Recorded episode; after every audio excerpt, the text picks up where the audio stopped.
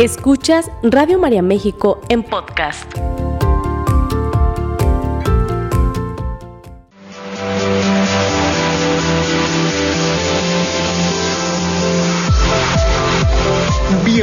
Al lugar en donde los retos son oportunidades para fortalecernos. Gimnasia Emocional, la revista radiofónica de salud mental, con sugerencias prácticas, entrevistas, temas de actualidad y los mejores ejercicios que desarrollan tu potencial para crecer y mejorar. Gimnasia Emocional, con el psicoterapeuta Marco Antonio Susán.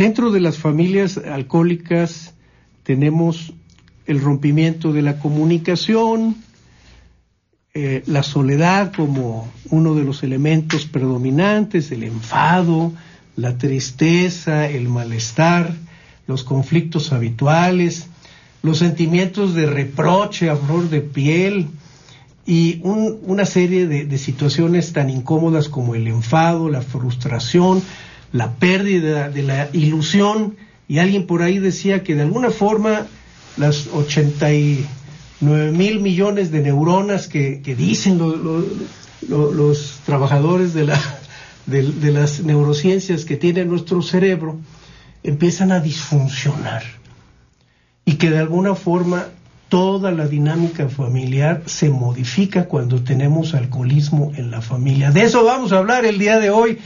Mi querida familia de Radio María, bienvenidos, bienvenidos a la mejor estación del planeta. Sí, señor.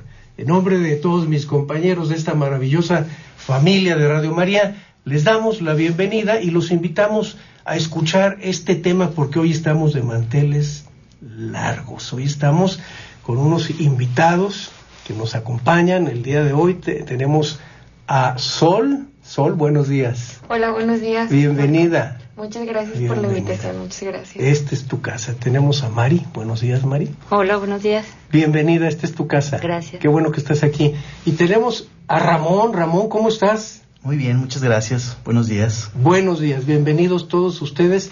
Hoy vienen a, a hablarnos un poquito de un tema que tú y yo y el amigo del compadre y el amigo del primo hemos vivido en mayor o menor medida todo este asunto de las adicciones, del alcoholismo en nuestras familias. Fíjate que ayer estaba leyendo un, reportaje muy interesante, una señora que decía, yo no sé por qué, yo no sé por qué respondí que sí a la mayoría de las preguntas de un folletín de Alanon que hablaba de cómo nos sentimos los hijos adultos de, familias alcohólicas. Dice, pues en mi familia que yo sepa, nadie ha bebido, mis papás nunca bebieron, mis hermanos nunca bebieron, mis tíos nunca bebieron, pero a la hora de hacerme las preguntas en el folletín, a todas las preguntas contesté que sí. Cuando me decían, ¿usted se molesta por el comportamiento o la manera de beber de otra persona? Fíjate, y, o el comportamiento, dice yo contesté que sí. ¿Tiene problemas económicos a causa del comportamiento de otra persona? Yo contesté que sí. A todas les puse que sí hasta que luego lo, hablé con mis papás y les dije, oigan, ¿por, qué contesté que sí a todo esto si nadie de ustedes bebe? Dice, es que eh, nos dimos cuenta que eh, por, la, por la parte materna y paterna había existido alcoholismo en los abuelos. Y dice esta persona que pudo darse cuenta, y esto lo comprueban los estudios, que el haber sido criado por hijos de alcohólicos puede ser igualmente un factor que afecta como si hubiéramos sido criados por alcohólicos. ¿Cómo nos hemos sentido, Mari? ¿Cómo nos hemos sentido, Sol? ¿Cómo nos hemos sentido, Ramón, al ir creciendo en estas condiciones dentro del alcoholismo de nuestra familia? Tú eres hija también y tienes eh, esta oportunidad de haber vivido el alcoholismo. Platícanos. Sí, así es, Marco. Pues yo creo que está muy estigmatizado este tema de cómo nos sentimos eh, las personas con el alcoholismo, porque el alcoholismo eh, no, es algo que se ve como algo muy malo, muy, muy, no sé, la sociedad lo tiene muy tachado, pero es algo tan común y tan, tan, tan, hoy en día no es difícil encontrar a una persona alcohólica, no es difícil eh, este, encontrarte a una persona que tenga la enfermedad del alcoholismo, pero lo que sí es difícil es aceptar que, que, tenemos la enfermedad o aceptar que existe la enfermedad del alcoholismo. Y cómo lo vivo en mi familia, pues yo justamente vengo de un abuelo alcohólico eh, que nació en grupo también y un papá alcohólico que también fue a, a, a grupo y, y yo que, que, soy alcohólica. ¿Tres generaciones? Tres generaciones. Justamente los tres militamos en, en su tiempo en el mismo grupo y nacimos en el mismo grupo, curiosamente. Entonces, este, ¿cómo lo vivo en mi familia? La verdad es que ha sido este un golpe de realidad en cuanto yo entré a Alcohólicos Anónimos porque yo antes de, de, conocer el programa yo vivía por autopropulsión y realmente no sabía ni gestionaba mis, mis emociones ni mis comportamientos. Yo no sabía cómo, cómo yo reaccionaba ante cualquier situación. Y cuando yo entré a, a, a AA empecé a, a darme cuenta cómo yo era que yo vivía, cómo era que vivía siempre en el pasado o en el futuro sin disfrutar el, el día. ¿Qué eh, significa yo vivía por autopropulsión? Acabas de tocar un... Vivir por autopropulsión. Yo lo puedo describir como vivir sin sentido. Vivir por vivir, vivir sin, sin una motivación, sin con mis mismos efectos de carácter día tras día, tras día, tras día, con ese vacío, aunque tuviera mi familia unida, aunque tuviera una situación económica estable, gracias a Dios, aunque tuviera lo que se necesitaba. Es decir, vivías dependiendo única y exclusivamente de ti y de tus uh -huh. propios recursos. Exactamente, egoísta. ¿Qué sucede, qué sucede eh, con Mari a lo largo de, de toda esta crianza eh, en un hogar en donde se vivió el alcoholismo? ¿Cómo, cómo experimentaste tú esto de la autopropulsión y, de, y el de estar dependiendo únicamente de ti, Mari? Gracias. Eh, pues igual que mi compañera, yo también vengo de una familia, yo creo que son incontables las generaciones. En familia hablaban de un tatarabuelo, ¿sabe? Que, que bebía mucho y, y, campeones en la bebida y campeones en los concursos de a ver quién toma más tequila y, y el papá y luego yo también, ¿no? Entonces, eh, esto indefectiblemente tenía que afectar a alguien, ¿no? Y, y creo que es importante lo que dice Marisol. Eh, cuando nosotros estamos en, en, en una familia así, pues es difícil pensar que existe otra forma de vida, ¿no? Esto es lo que tú conoces y esto es lo que repites. Hasta que te das cuenta finalmente de que lo que estás haciendo es repetir patrones, ¿no? Y que tu familia se parece a la familia de tu tío y tu familia se parece a la familia de tu abuela, a lo mejor, ¿no? En lo mismo, en que existen hijos dañados, en que existen hijos resentidos, en el que existen que se van a convertir en padres resentidos, que nos vamos a convertir en padres distantes, que no hablan de las emociones, de lo que sienten, de lo que piensan, porque finalmente el alcoholismo es una respuesta a no saber cómo manejar lo que siento, ¿no? No saber cómo hablar de lo que siento, cómo sanar lo que me duele, ¿no? Porque efectivamente de eso pues no se habla en casa, ¿no? Si no se habla de que papá llegó este a las cuatro de la mañana golpeando puertas, este prácticamente subiendo las escaleras sentado, no se habla de estas cosas, pues tampoco se habla de cómo te sientes al respecto, ¿no? Claro, y a veces no termina de subir las escaleras. Me decía una señora que se quedaba, que su esposo se quedaba a la mitad de las escaleras y que ella tenía que mm, bajar a las 3, 4 de la mañana a, a, a, terminar de subirlo, porque tenía mucho miedo de que al, en la mañana los hijos, al, al, salir a la escuela, lo vieran. Este asunto de, de silenciar, eh, adaptarse a, a, a, la disfuncionalidad y no llamarle por su nombre. Tú ahorita mencionabas, Mari, el campeón bebedor, este, que aguanta mucho, pero no se le llama alcoholismo. Esto es, es importante, ¿verdad? Puede ser o el, o el que aguanta mucho, pero en otro momento puede ser el gran irresponsable, el que no se compromete con las necesidades emocionales de la familia. ¿Cómo lo viviste tú, eh, Ramón, este asunto de llamarle o no llamarle por su nombre a los problemas en casa? Sí, eh, bueno, eso es muy, muy interesante de, de no llamar alcoholismo, que mencionas, Marco porque eh, en mi caso, por ejemplo, eh, es muy importante como que no hacer estereotipos, ¿no? Del alcoholismo, porque, por ejemplo, yo soy nieto de un alcohólico hijo de un alcohólico también, pero, por ejemplo, yo en el programa de Alanon eh, fui descubriendo como que fui armando el rompecabezas porque había algo en la familia, pero no sabían qué era, ¿no? O sea, no sabían qué era alcoholismo, pero había algo. Todos sabíamos que pasaba algo. En mi caso, por eso es muy importante no hacer estereotipos, porque, eh, por ejemplo, eh, mi familiar no alcohólico eh, sabía perfectamente que quería casarse con alguien que no tomara, porque sabía que su papá este, tenía un problema con la bebida, pero no sabía que era alcoholismo, ¿no? Había mucha desinformación. Y que no dijera groserías este, así era la, la, pues no sé, vienen de la Ciudad de México y pues así tenían esos valores, ¿no? Entonces se casó con una persona que no bebía y que no decía groserías. Eso se cumplió. Eso se cumplió. Entonces, pero no sabía el tema del alcoholismo, ¿no?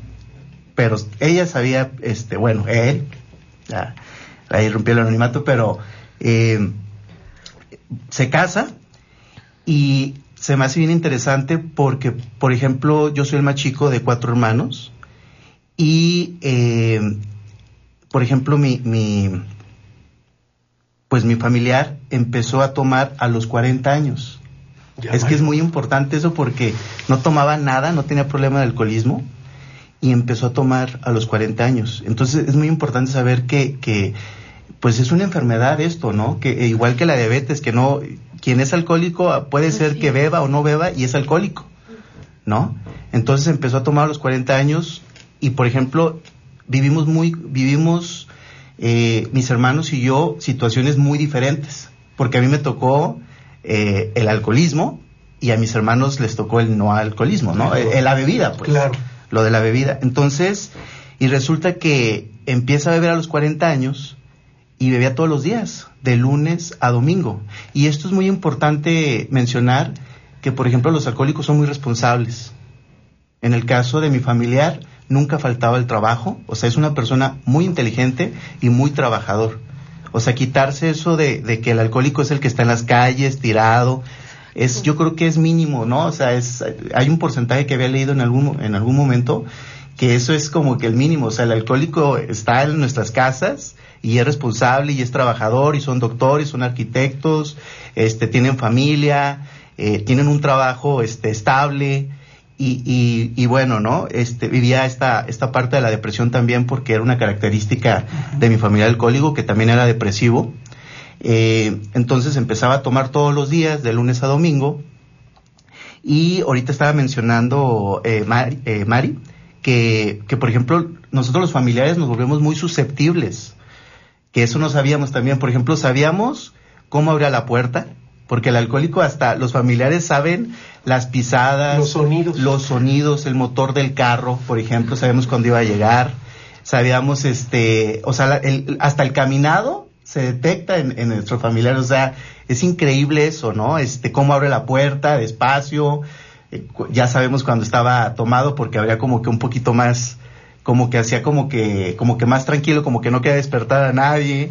Entonces, este, pues todo eso nosotros como familia estamos muy susceptibles, ¿no? Estamos a, reaccionar, a, estar muy al pendiente. Muy al pendiente. Fíjate que este punto de la hipervigilancia. Sí. ¿verdad? Sí. Eh, el familiar está hipervigilante. Puede, puede estar en una reunión, eh, el, el, esposo o la esposa o, o los hijos, pero no le quitan el ojo al, al, familiar este alcohólico, ¿no? O sea, están así a una vista así de ¿cuántas lleva? Por ejemplo, ¿no? Este, mi hijo, mi hija, ¿dónde, está tu mamá? ¿Dónde está tu papá? O sea, consta una hipervigilancia. ¿Cuántas lleva? ¿Qué habla? Si, si ya incurrió ahora en lo que está hablando, en algún improperio o en, o en alguna expresión inapropiada, Fíjate que a esto y a esta hipervigilancia le llamaron, hay una frase en, en inglés, le llaman The Elephant on the Room, el elefante en la habitación. Es, es como si todos viviéramos en una casa, eh, o estuviéramos en una habitación en donde hay un elefante aquí en medio. todo mundo ve al elefante, todo mundo sabe que ahí está el elefante, pero nadie se pregunta qué está haciendo ese elefante allí. Todo mundo al entrar lo rodea, acomoda el mobiliario, el mobiliario de acuerdo al espacio que queda disponible, pero nadie se pregunta qué está haciendo el elefante ahí en la casa. El elefante en la habitación que todos viven, tú cómo lo viviste en, en tu casa, Sol. ¿Cómo era ese elefante en la habitación? Ese elefante en la habitación. Fíjate qué buena pregunta. Este es, es, es algo bien cañón porque muchas veces er, yo en, en, mi caso, en mi caso la verdad mi familia no, no, no, no le tocaba ver eh, que yo llegara alcoholizada o así, porque como yo vengo de un padre alcohólico, siempre fue como, no, no, no, yo no puedo llegar borracha a mi casa, yo tengo que eh, curarme antes de llegar a mi casa, bajar avión, porque supuestamente dentro de mi locura yo, yo era muy respetuosa. Entonces, este no les tocaba, pero más bien eh, eh, ese elefante eran mis emociones y era mi sufrimiento yo conmigo misma. E, esa situación de, de, yo sentirme tan sola, tan vacía, tan triste, que fue lo que me llevó a mí a, Alcohólicos Anónimos. Esa, ese, ese siempre, eh, yo, yo si tuviera que, que, que definir mi alcoholismo sería mi infelicidad, mi insatisfacción, mi no llenarme con nada. Eso sería mi alcoholismo. Y eso mezclado con una gota de alcohol, eso para mí era un, un, suicidio, era, era o, con, o con un, un con fugarme, pues, anestesiar siempre con el alcohol las emociones, el no saber cómo reaccionar ante una buena situación o ante una mala situación, porque eso causaba en mí una repercusión muy grande y yo lo único que hacía, como no sabía cómo gestionar mis emociones, como no sabía cómo reaccionar, era anestesiarme, fugarme de la realidad, porque no me gustaba lo que vivía. Y en los jóvenes, ustedes se podrán dar cuenta, no, no la están viendo, pero, pero, pero Sol eh, eh, es, es, es, muy joven, tiene 25 años. 25 años y, y, esto, muchachos, muchachas que están escuchando esto, paren oreja, porque esto, esto es oro molido. Fíjense, dice, yo trataba de bajar avión. ¿eh? Hasta los términos este, les van a resultar muy familiares a ustedes, hasta, porque hasta en eso yo trataba de ser considerada, prudente y no hacer mucho ruido. Sin embargo, yo vivía en una gran soledad, en una gran tristeza, nos dice Sol, y trataba de manejar mis emociones a través de la sustancia. Ramón, ¿cómo viviste tú en casa este asunto de manejar las emociones a través de la sustancia? Híjole, es que... Eh, ¿Sabes? O sea, reunirnos, pero, pero no estamos reunidos así como lo estamos haciendo ahorita, sino que estamos reunidos alrededor de una sustancia y toda nuestra comunicación y nuestra relación está teñida o está coloreada por el efecto de la sustancia. Cuéntanos.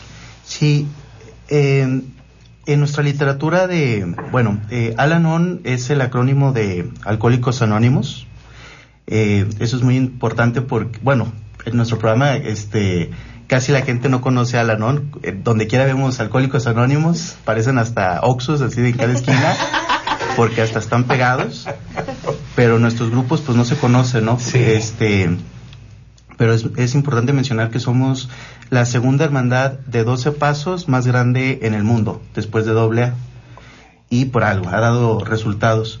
Y en nuestra literatura, por ejemplo, menciona eh, que el alcohólico vive, por ejemplo, la, la angustia, la negación, eh, y cómo nosotros como familiares lo vivimos igual ahorita lo que mencionas, Marco, este, pero cómo lo, cómo lo manejamos nosotros como familiares, ¿no? O sea, la negación de, de por ejemplo, nosotros no, no tomamos la sustancia, pero, pero sí negamos, por ejemplo, a nuestros familiares, ¿no? A mí me daba mucha vergüenza, este, mi familiar, ¿no? Yo no quería eh, traer eh, amigos a mi casa porque me, me avergonzaba que vieran, este, a mi familiar emborrachándose, ¿no? O repetitivo. A mí me daba mucha vergüenza porque repetía, se vuelven este contando, según ellos cuentan chistes, pero son chistes malos y repetitivos y, ellos viven en su mundo.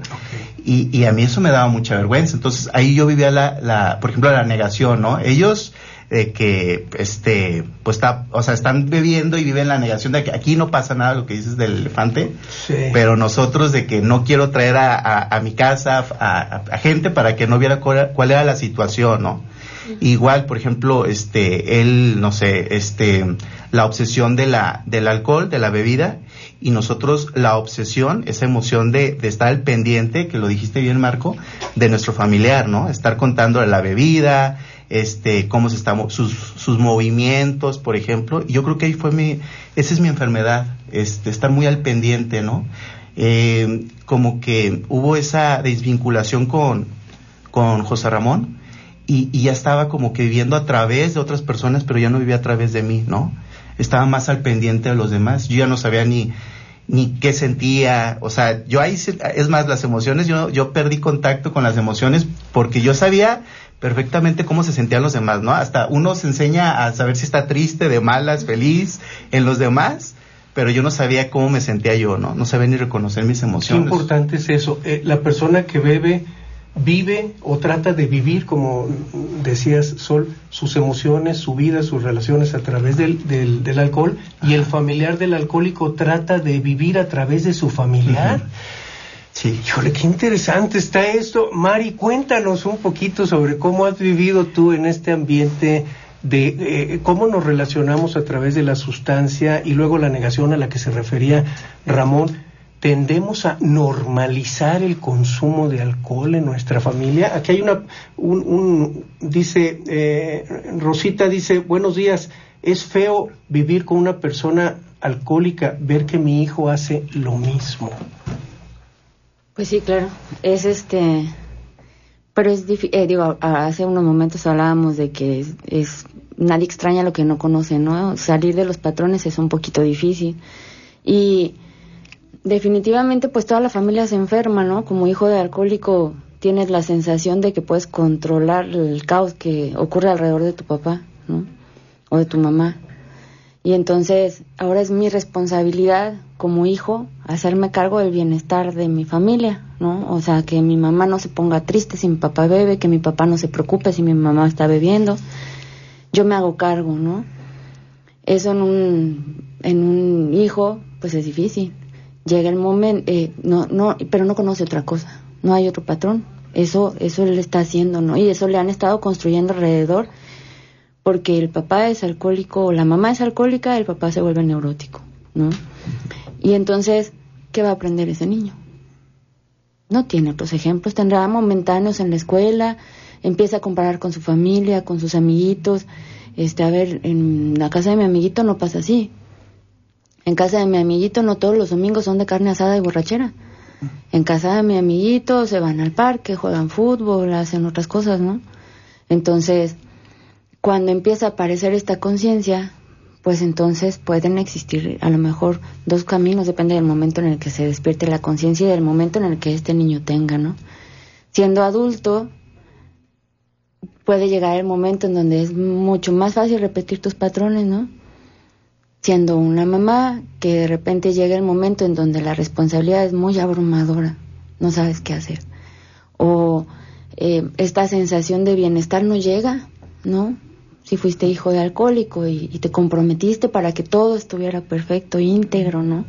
Que nadie se preocupe, que nada salga del patrón y de repente pues la felicidad o la satisfacción no llegan. Entonces, ¿qué pasa? Pues a repetir mi patrón, ¿no?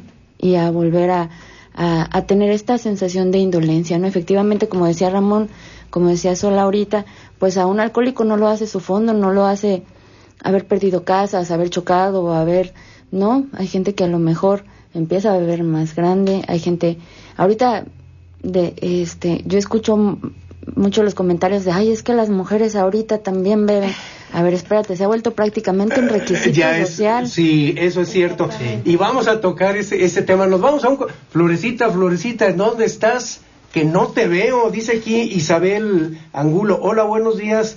Mi esposo toma todos los días y dice que no es alcohólico y yo me la paso así cuidando que, cuidando todo lo que hace y todo lo que dice. Vámonos a un corte y ahorita que regresemos vamos a contestar estas preguntas. Regresamos. Sigue escuchando Radio María México en podcast. Ya estamos de regreso Bienvenidos quienes están sintonizando en este momento. Quédense con nosotros porque estamos tocando un, un tema que estoy seguro que te va, te va a interesar. Estamos hablando del alcoholismo en la familia y cómo nos sentimos todos. Aquí, aquí quiero enfatizar la palabra todos, porque todos estamos sintiendo algo, tanto la persona que consume, eh, he escuchado a, a, cónyuges, por ejemplo, esposos de, mujeres que beben o esposas de hombres que beben, y de pronto es fácil pensar que la persona que está bebiendo se la está pasando padrísimo y que no tiene ningún problema. Incluso dicen, ah, entonces, entonces la que está mal o lo, el que está mal soy yo por, por preocuparme. El que bebe está, está feliz de la vida. ¿El que bebe está feliz de la vida? Pregunto yo. La persona que, porque estoy leyendo aquí, nos dice un, un radio escucha, nos dice, me acabo de de, de, cortar la guerra, yo supongo que estás hablando de, del consumo. Dice, me aventé 14 días sin parar. ¿Qué consejo me dan ahorita? Me siento muy mal. El alcohol es un vicio aterrador. La pregunta es, ¿se la está pasando bien la persona que bebe? Pregunto, Sol. Cero, cero. Es, es ese, es ese constante hacerte daño, ese constante falta, falta de amor, porque el amor propio y es porque tú puedes ver a una persona, es que se le está pasando todo, eh, eh, está disfrutando la música, está disfrutando la fiesta y realmente lo único que está haciendo es fugándose de su realidad. No sabemos qué, qué fondo de sufrimiento tenga tan cañón como para querer anestesiar todo eso con alcohol porque tristemente en la sociedad vemos que una persona alcohólica o, una imagen de una persona que toma lo vemos como algo fuerte, como un, un hombre varonil, como un hombre fuerte, como, como alguien eh, que está cool, ¿no? O, o, como top, top. Pero realmente no sabemos el trasfondo de por qué lo haga. Porque una persona que es feliz no necesita el alcohol no necesita entumecerse, no necesita fugarse, está disfrutando el momento sin necesidad de anestesiarse, sin necesidad de un complemento, tristemente. Entonces, yo creo que sí está en una guerra y qué valiente que se está dando cuenta eh, y, y, tener bien consciente que un, que un alcohólico no es el que está tumbado en la calle, porque muchas veces eh, decimos es que tal vez yo tengo el problema del alcoholismo no no no no no pero por favor si yo si yo sí puedo controlarlo si yo cuando si yo mañana digo que puedo dejar de tomar yo dejo de tomar. Me suena. Me suena a mí también. Si yo si yo si yo estuviera tirado alcohólicos y borrachitos son los que están afuera del oxo los que no pueden dejar de beber diario los que o sea, siempre va a haber pretextos.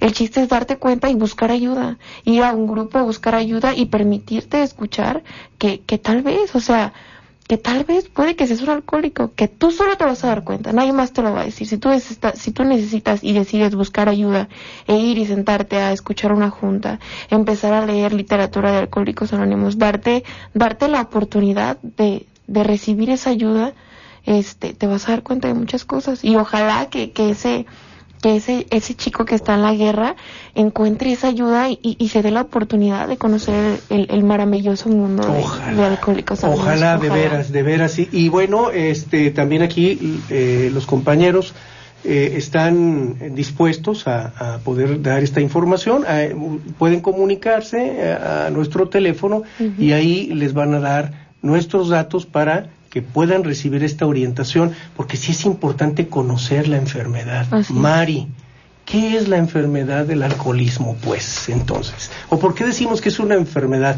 Ramón decía, eh, pero es que eh, se define en, en, base a qué como enfermedad.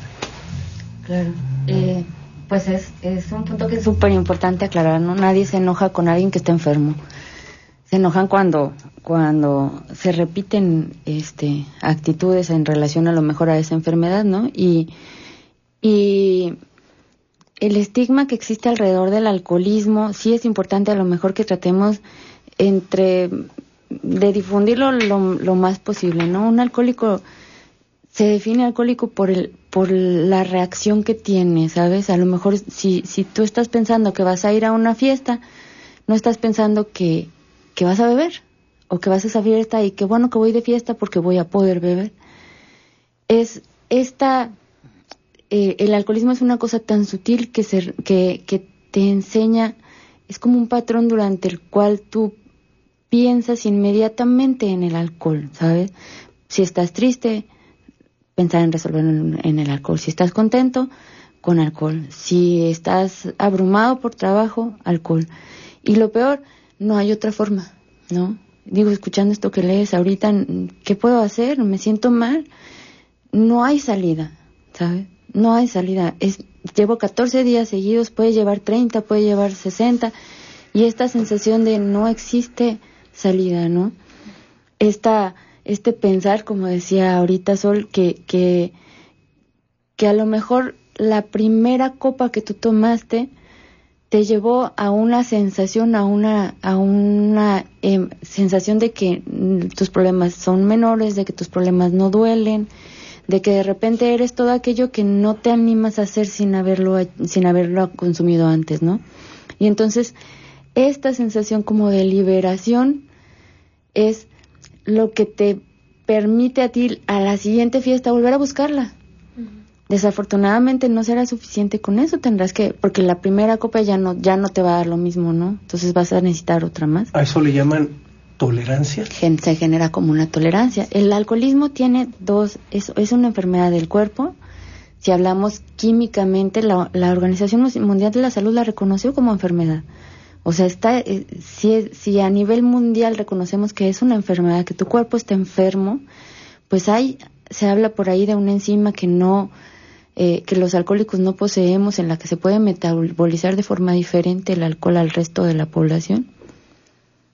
No quiero decir normales, cada quien tenemos nuestras propias patologías. Este, físicamente no se puede parar, ¿no? Físicamente existe esta necesidad, esta tolerancia que el resto de la población a lo mejor no va a generar. Y además una enfermedad de tus emociones, ¿no? Esta sensación de, de, todo se siente bien y perseguir constantemente esa sensación de indolencia, esta sensación de no molesta, no duele, no lastima, puedo. Y enseguida, pues seguirla persiguiendo y darte, darte contra el piso, darte cuenta cada vez que no será suficiente, ¿no? Y, y, pensar que ya no existe forma. Y la maravillosa promesa sutil de, bueno, solo una, ¿no? Solo una para sentirme bien solo una para sentirme tranquilo, solo una.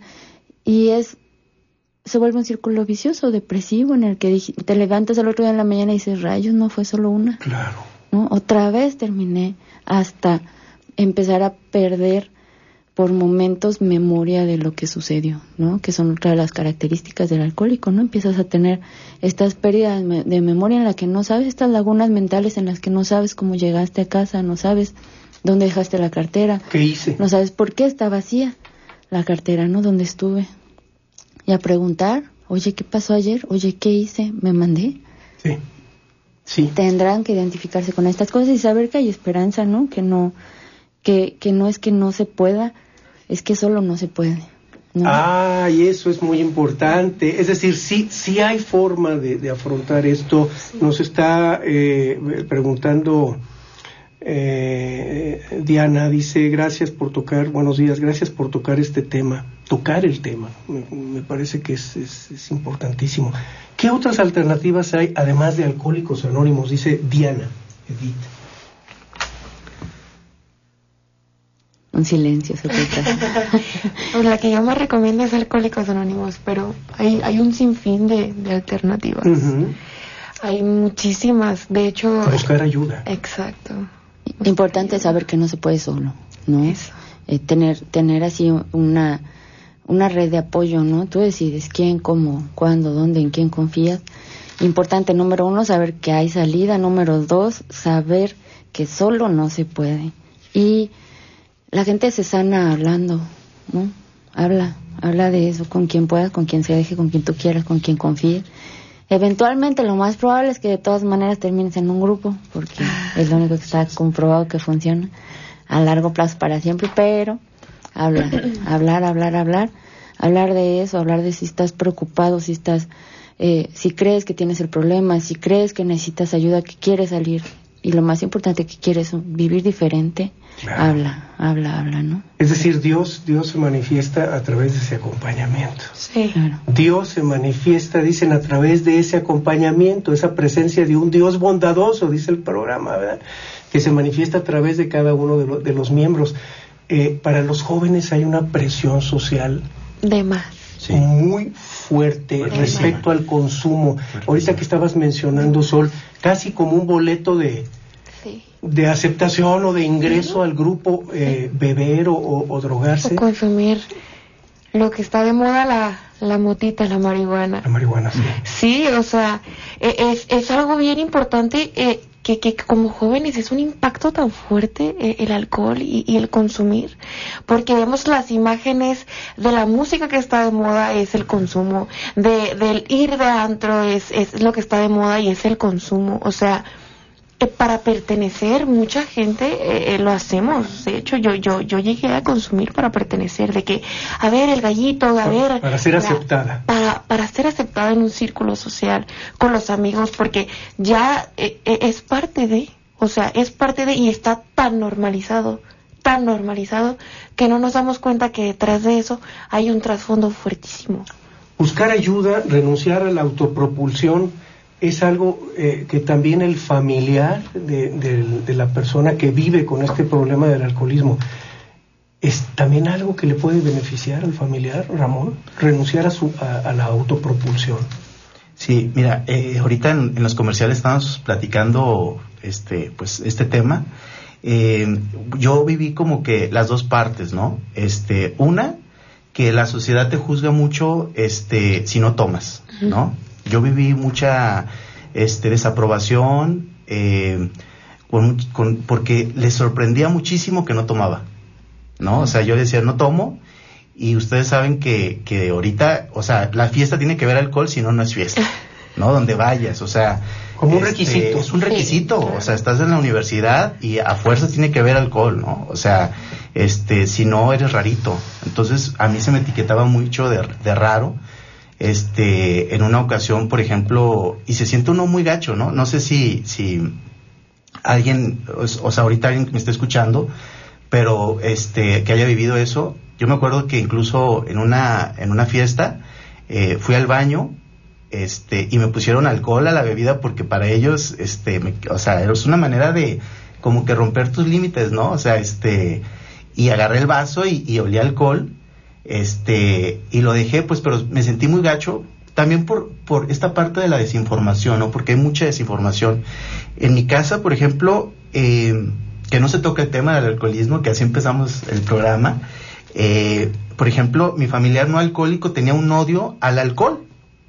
O sea, porque eh, su pareja bebía todos los días. Un rechazo. Entonces, uno como hijo tiene, yo tenía esas, esas dos este, panoramas, ¿no? Uno, el rechazo del familiar no alcohólico con el alcohol, que el alcohol es malo, ¿no? O sea, lo etiquetan como malo o algo. El problema no es la bebida, es el, el, el que lo consume, ¿no? O sea, incluso hay gente que es muy importante mencionar, puede beber y no es alcohólico. O sea, la bebida no te hace alcohólico. Ay, ese es un tema, ese es un tema. Exacto. Muchachos, se nos fue el tiempo.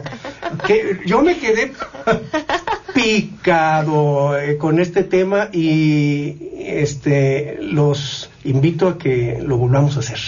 ¿Qué les parece? sí ¿Les claro parece bien renunciar a la autopropulsión. Sol? sí claro eh, buscar eh, cuáles son esos momentos en los que yo puedo cobrar conciencia, encontrar un- una, una, una esperanza, me encantó. Y poder encontrar quién soy yo, cómo me siento yo. ¿Están de acuerdo? Bienvenidos a esta primera reunión que, que tuvimos. Sol, gracias por estar aquí.